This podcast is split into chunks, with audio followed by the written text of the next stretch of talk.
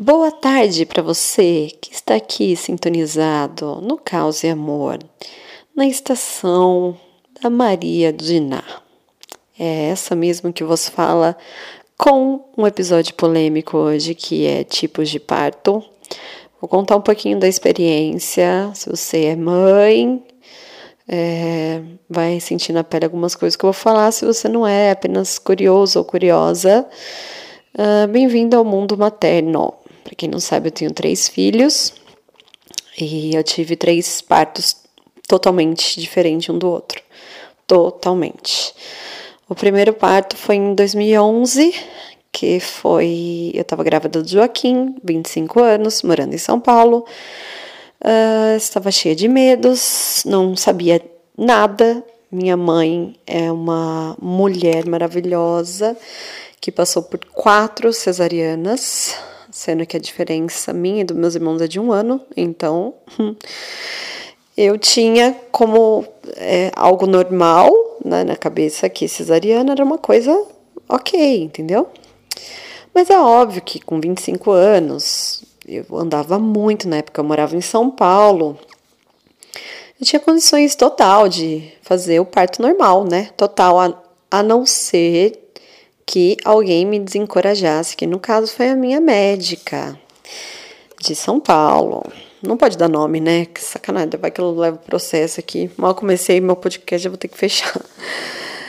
E ela falou na época que eu não ia conseguir, o parto não dependia de mim. Ela falou assim: ó, você escolher parto normal não depende de você. Bom, hoje em dia eu sei que depende de mim sim. Né? Depende de eu peitar, driblar o sistema, convencer pessoas. Ainda a gente está nessa, nessa, nessa jornada, né? Mas na época, gente, isso vai, vai fazer oito anos, dia 18 agora de dezembro, eu não tinha essa coragem para peitar, não, e falar, não, eu vou, vou ter parto normal sim. Eu tava com medo. Ainda mais porque ela me mandou com 37 semanas fazer cardiotoco, cardiotoco, cardiotoco, sei lá como fala isso que é um exame que você faz assim, você coloca na barriga uma cinta e ele mede tipo o coração da criança e vê se tem contração, né? Você começa. E eu lembro que quando eu saí, eu fiz lá na Santa Joana, acho que é isso o nome do hospital.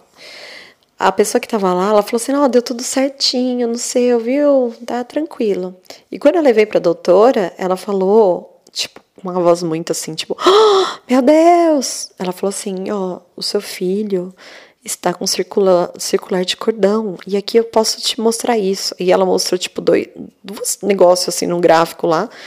E, meu, eu fiquei desesperada. E aí ela falou: é melhor marcar cesárea. Tomei uma injeção pro pulmão do meu filho, porque ela falou que eu tinha que tomar, porque obviamente não estava pronto. E fui para Promatre domingo, ela marcou no Promato domingo. Depois de um dia lotado de partos, tá? Que ela fez vários partos. Ele nasceu às sete e pouquinho da noite, um horário chique. E foi aí que eu percebi que eu caí no golpe, né? Porque durante a cesárea, né, que ela fez, totalmente é, desnecessária, né? Mas eu não sabia. Ela ficava falando que no dia 31 ela ia para Copacabana, que ela ia passar o ano novo lá no Rio de Janeiro. E que se eu fosse esperar, o Joaquim ele ia nascer na virada do ano e ela ia perder a grana do parto, né, gente? Então, eu tive problemas com anestesia, problemas assim, nada de reação, mas eu tive problema emocional mesmo, porque eu nunca tinha tomado anestesia. E quando eu tomei, eu senti uma coisa muito estranha, porque eu não conseguia saber como eu estava respirando. Eu via minha barriga se mexer e eu não sabia que eu estava sabe? Que era eu que estava fazendo aquilo, porque você perde, né, a, a, sensibilidade. Só que o anestesista foi muito humano comigo, ele foi maravilhoso e ele falou assim: "O que te deixa tranquila?". Aí eu lembro de ter falado assim que Beatles, né? Que o quarto dele inteiro era dos Beatles, era muito fofo. E aí ele falou: "Ó, oh, eu vou colocar uma música aqui" e colocou Blackbird. Então, meu filho nasceu de uma maneira muito estranha, né? Que total como eu não planejei.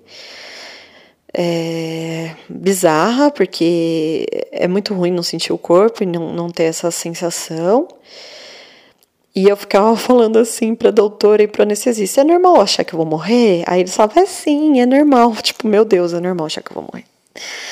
E ele nasceu pequenininho, 2 quilos e 600. E naquela época a criança era separada da mãe, né? Tipo, ele foi pra tomar banho, vacina, tudo sozinho. E eu fiquei um tempão numa salinha para esperar meus pezinhos se mexer. Aí depois que mexeu, eu fui para um quarto luxo, assim, era muito chique. E eu lembro que a hora que eu cheguei no quarto, me ligaram uma, uma TV zona, tipo 50 polegadas na minha frente, com a imagem do vídeo filmando Joca lá no berçário. Aí elas falaram assim, ó, aqui você tem a vantagem de acompanhar seu filho no berçário.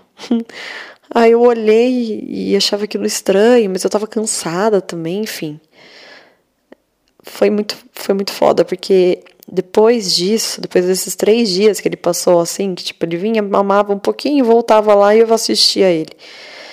A ficha começou a cair muito, de que fui enganada, que Fora a culpa, né? Você já nasce a mãe, nasce a culpa. A culpa de, de ter aceitado que a criança ficasse longe. Ai, foi, foi foda. Anos depois, é, três anos, dois anos e três meses depois, eu engravidei da Meli, fiquei grávida dela.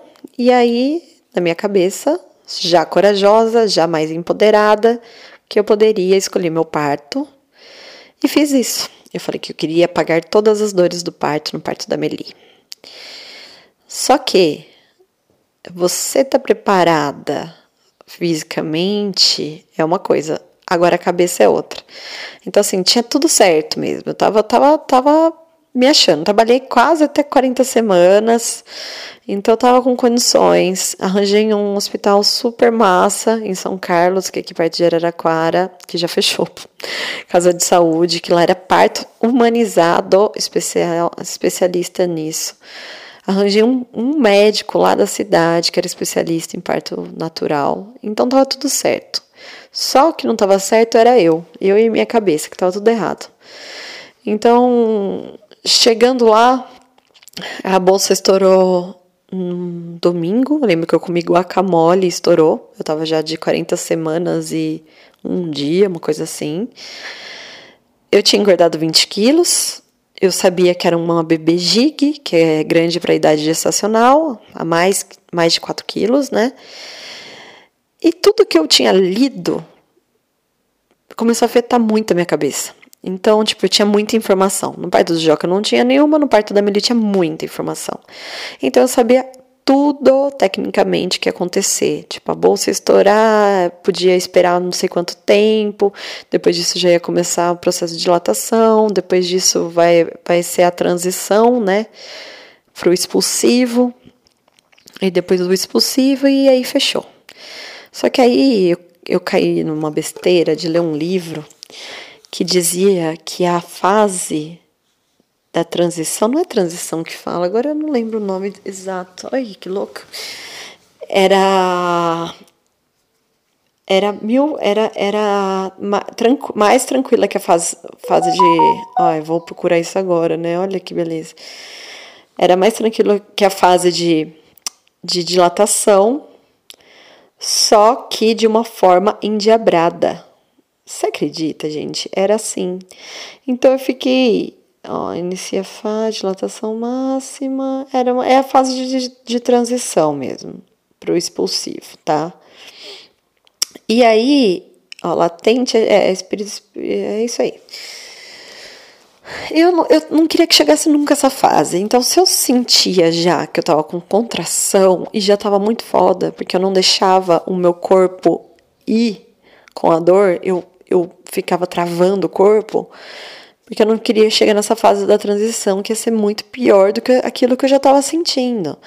Então a bolsa estourou domingo de noite. Segunda-feira, às 6 horas da manhã, eu fui para o hospital em São Carlos. Cheguei lá, ninguém fez exame de toque nem nada, então já fui internado porque eu já cheguei gritando. Segunda-feira deu deu a noite, fizeram o exame de, de toque, tinha dois dedos de dilatação, fiquei o dia inteiro passando dor para dois dedos. Nisso tinha duas doulas, tinha uma amiga minha fotógrafa, tinha o Michel, tinha tinha enfermeiras, então tinha uma galera me atrapalhando, assim, não me atrapalhando, não é óbvio, estavam lá, mas uma galera para me tirar minha concentração, e eu sou uma pessoa muito desconcentrada, muito. Vocês já notaram agora há pouco, né, que eu parei para olhar a informação, né, então.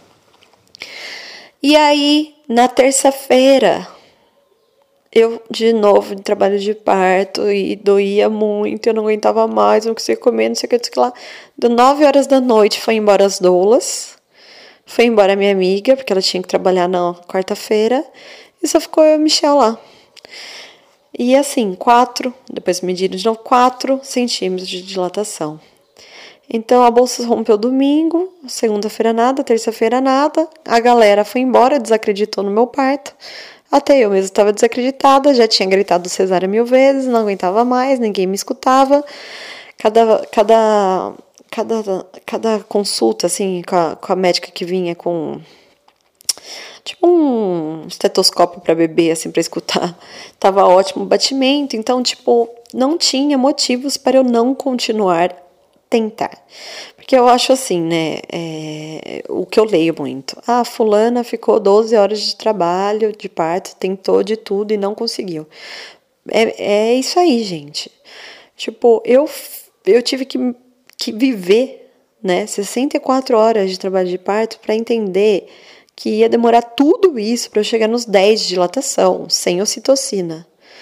Então, eu sofri demais. E no dia que todo mundo foi embora, na terça, eu, ela falou: oh, agora você precisa descansar porque o médico só vai poder fazer cesárea amanhã. Eu ainda ter que dormir com essa dor.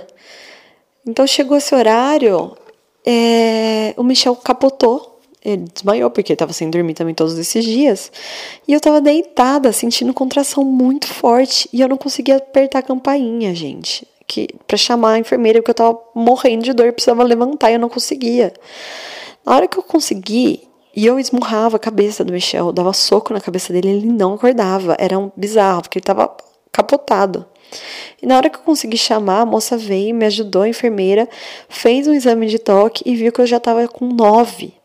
Então, o período que todo mundo foi embora, que eu fiquei, tipo, terça-feira, eu lembro que foi o período da, da é, tipo um filme, tava passando um filme, assim, eu lembro de ver na, na, na TV. Tipo, foi, eu acho que em duas horas eu consegui evoluir o meu quadro. Então é porque não tinha mais ninguém, é porque eu tava sozinha, era porque eu já tava desesperada e consegui. E aí na quarta-feira, deu umas 9 horas da manhã, é, eu cheguei nos 10, só que eu estacionei. E aí veio uma enfermeira e falou: Ó, a gente vai ter que colocar você na ocitocina porque senão você vai ficar aqui mais três dias. Aí eu falei que tinha muito medo, porque eu tinha lido, de novo, né, várias coisas horríveis sobre ocitocina, que estourar meu útero e tal. Ela falou assim, não, imagina, vai, é, é gotinhas, é controlado, vai de uma maneira super, super, super tranquila. E aí eu falei, beleza, vamos nessa. Aí ela, ela pôs ocitocina e mesmo assim a Amelie foi nascer meio-dia e 23, nunca vou esquecer. Eu não tive é, dilaceração, né?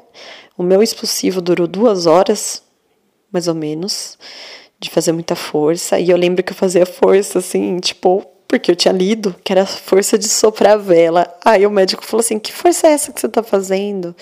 Aí eu falei: É força de soprar uma vela. Ele falou assim: Não é força de soprar vela é força de empurrar um carro na subida.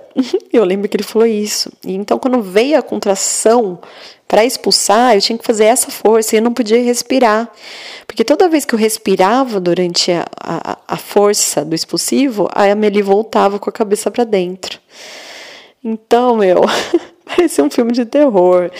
Nessa família não tinha notícias, porque eu não, não tava com o celular, o Michel tinha derrubado o celular na banheira. As pessoas só tinham notícia da, da gente ligando no hospital, então virou tipo um caso de família. Foi muito foda. Mas deu tudo certo. Ela nasceu com 4 kg 160, gigante, gigante. É, assim que ela nasceu, eu tive um pouco de hemorragia, né? Porque eu fiquei muito tempo de trabalho de parto, meu útero demorou para voltar um pouco no, lugar. Mas eu só sei que depois que ela nasceu, depois de três horas, eu já tava comendo Burger King, que eu pedi pro Michel comprar para mim, recebendo visitas e fui embora no outro dia. Foi assim. Nossa, tô falando demais, hein? Mas falta mais um, gente. Desculpa, eu tenho três filhos. No parto da Yolanda, é, depois desse parto longo, eu fiquei pensando que seria melhor. Então, todo mundo que me perguntava um dia depois do parto normal, eu falava que eu preferia cesárea. Mil vezes, mil vezes cesárea, falava. Só que passou três anos, né, gente? E aí eu consegui pensar muito nisso, em tudo que aconteceu. E pensar que essa demora do parto da Meli foi por minha causa, não foi por causa de ninguém, porque a minha cabeça não estava preparada. E aí, na Yolanda, eu falei: não, eu quero de novo cesárea, é, quero de novo parto normal, mas eu não quero ir para outra cidade, eu quero que nasça na maternidade pública daqui. E é isso. A única coisa que eu fiz questão é de uma doula que tivesse afinidade comigo, porque a que foi em São Carlos a gente não tinha afinidade, e que me acompanhasse, que eu me sentisse bem. Então foi isso. Preparei a minha cabeça, parei de ver vídeo de parto, é, parei de ler né, muitas histórias de parto, porque cada um tem um parto, gente. Não dá pra gente falar é, tipo, imaginar o parto da menina que foi lá no, na, na, no hospital e já caiu a criança, nasceu na sala de espera. Nossa, esse tipo de história era as minhas. Tipo, era a minha favorita, porque era isso que eu queria. Eu não queria ficar 64 horas de novo. Mas eu parei. E eu lembro que na época eu descobri o lance da auto-hipnose, que no YouTube tem, você joga lá que é você lidar com a dor vocalizando a dor e cantando. Então, toda vez que eu sentia a contração, eu ia junto com a contração sem ter que travar perereca, travar. Eu não travava mais nada do corpo, eu deixava meu corpo livre. Então eu dançava, eu rebolava na bola de pilates e tudo isso, tudo isso foi fundamental, fundamental. Então a Yolanda ela nasceu de 41 semanas é, não estourou a bolsa. Eu lembro que eu fui no hospital porque eu não aguentava mais de ansiedade. Falei pro doutor lá da maternidade na gota que romper a membrana que ajudar a ela entrar em trabalho de parto, porque aqui na Santa na, na maternidade pública eu não podia esperar mais do que 41 semanas porque não é as normas dele, não, tipo, não é uma norma do hospital. Então, se passasse, eu ia ter que induzir o parto e eu não queria induzir nem ferrando. Então, eu pedi essa ajuda para ele, como se fosse a última cartada da, man da manga, assim. Da manga, não, na manga. E aí deu certo, porque a consulta foi tipo 9 horas da manhã, meio-dia eu já estava em trabalho de parto intenso. Fiquei em casa junto com a minha tia Vanessa maravilhosa, Dola em Santos. Contratem, contratem, contratem ela. E ia falando com a minha, minha doula que estava trabalhando, mas eu falei, ó, oh, não, pode ficar aí, porque tem minha tia aqui. A minha mãe, que sempre foi meio assim de sobre parto normal, que eu era louca, participou do meu parto, que foi fundamental vê-la lá aquecendo bolsa de água quente, passando óleo nas minhas costas, ela me ajudou. O Michel também ficou lá no apoio. Então, tipo, a minha casa estava em paz. Eu fiquei em casa até as contrações chegarem de um em um minuto, que eu fui aí que eu fui pro hospital, que era muito perto da minha casa, né? E eu cheguei na maternidade, na gota, eu cheguei com 7 para 8 de dilatação, então, tipo, já estava muito adiantado.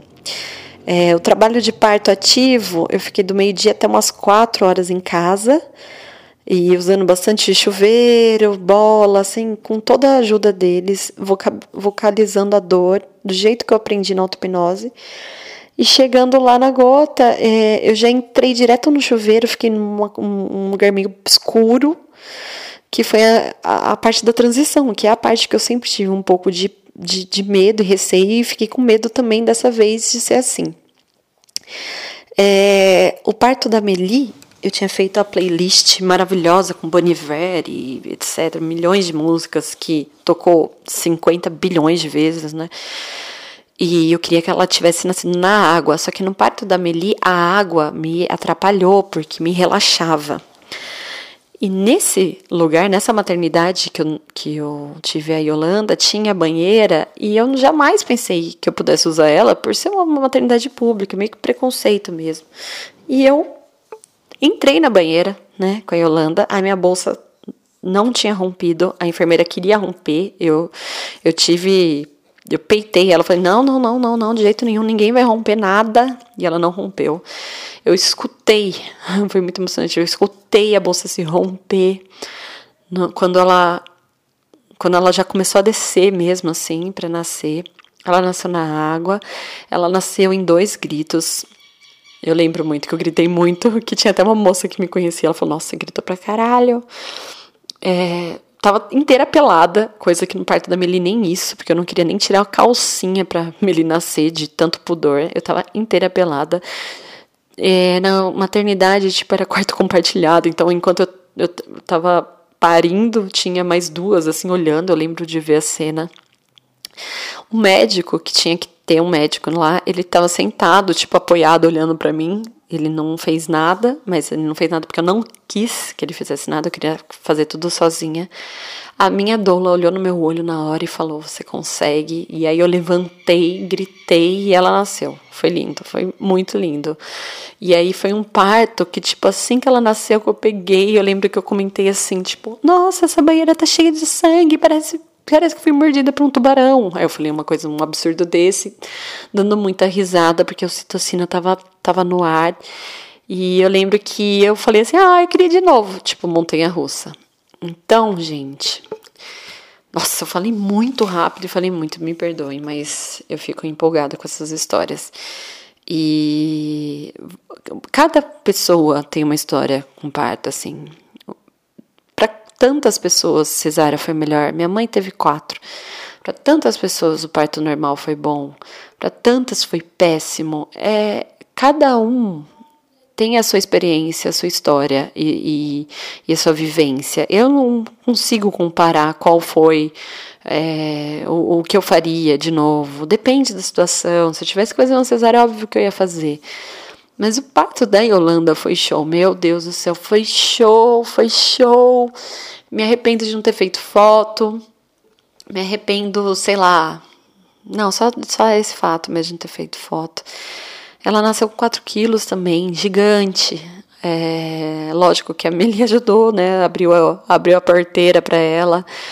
Mas foi lindo, sabe? E a consciência né? De você ter a consciência do seu parto, a consciência do seu corpo é muito importante. Você deixar a natureza agir, você confiar no seu corpo e no seu poder e não ter medo é muito importante. Em qualquer tipo de situação, até mesmo se eu não tivesse se eu não tivesse tanto medo de anestesia, talvez a cesárea tivesse sido ok, entendeu? Então, foram experiências, sabe? Eu pretendo ter mais um filho, e eu queria ter um filho, tipo, com 40, porque eu sempre me, me imagino 40 muito foda. Então, quem sabe eu mesma não faço meu parto aqui em casa, ou no meio do mato, sei lá. É, lógico que uma equipe é fundamental, tá, gente? Não, não segue o conselho da doida aqui, estou só pensando em voz alta.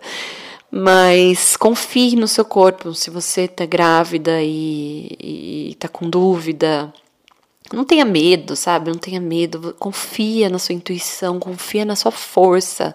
Meu, mulher é foda por na natureza. Tipo, a gente tem essa, essa coisa, essa, esse, esse poder cósmico dentro da gente. A gente só não pode travar o corpo pra nada, sabe? Vai, se joga que vai dar tudo certo, independente da sua escolha, tá? Você tem que estar tá firme.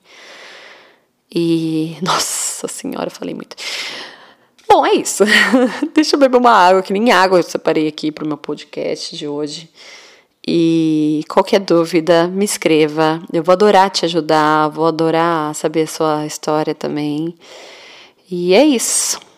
Eu volto com mais mais episódios e mais experiências de vida, experiências assim como essa e outras, né? Porque se eu for entrar no mérito do puerpério, então, meu pai amado, se esse, se esse episódio teve 25 minutos, eu vou ter que ficar aqui um dia inteiro para contar para vocês. Falou, firmeza? Desculpa a demora, hein, gente, mas é uma história longa mesmo, são três histórias longas. tchau, tchau.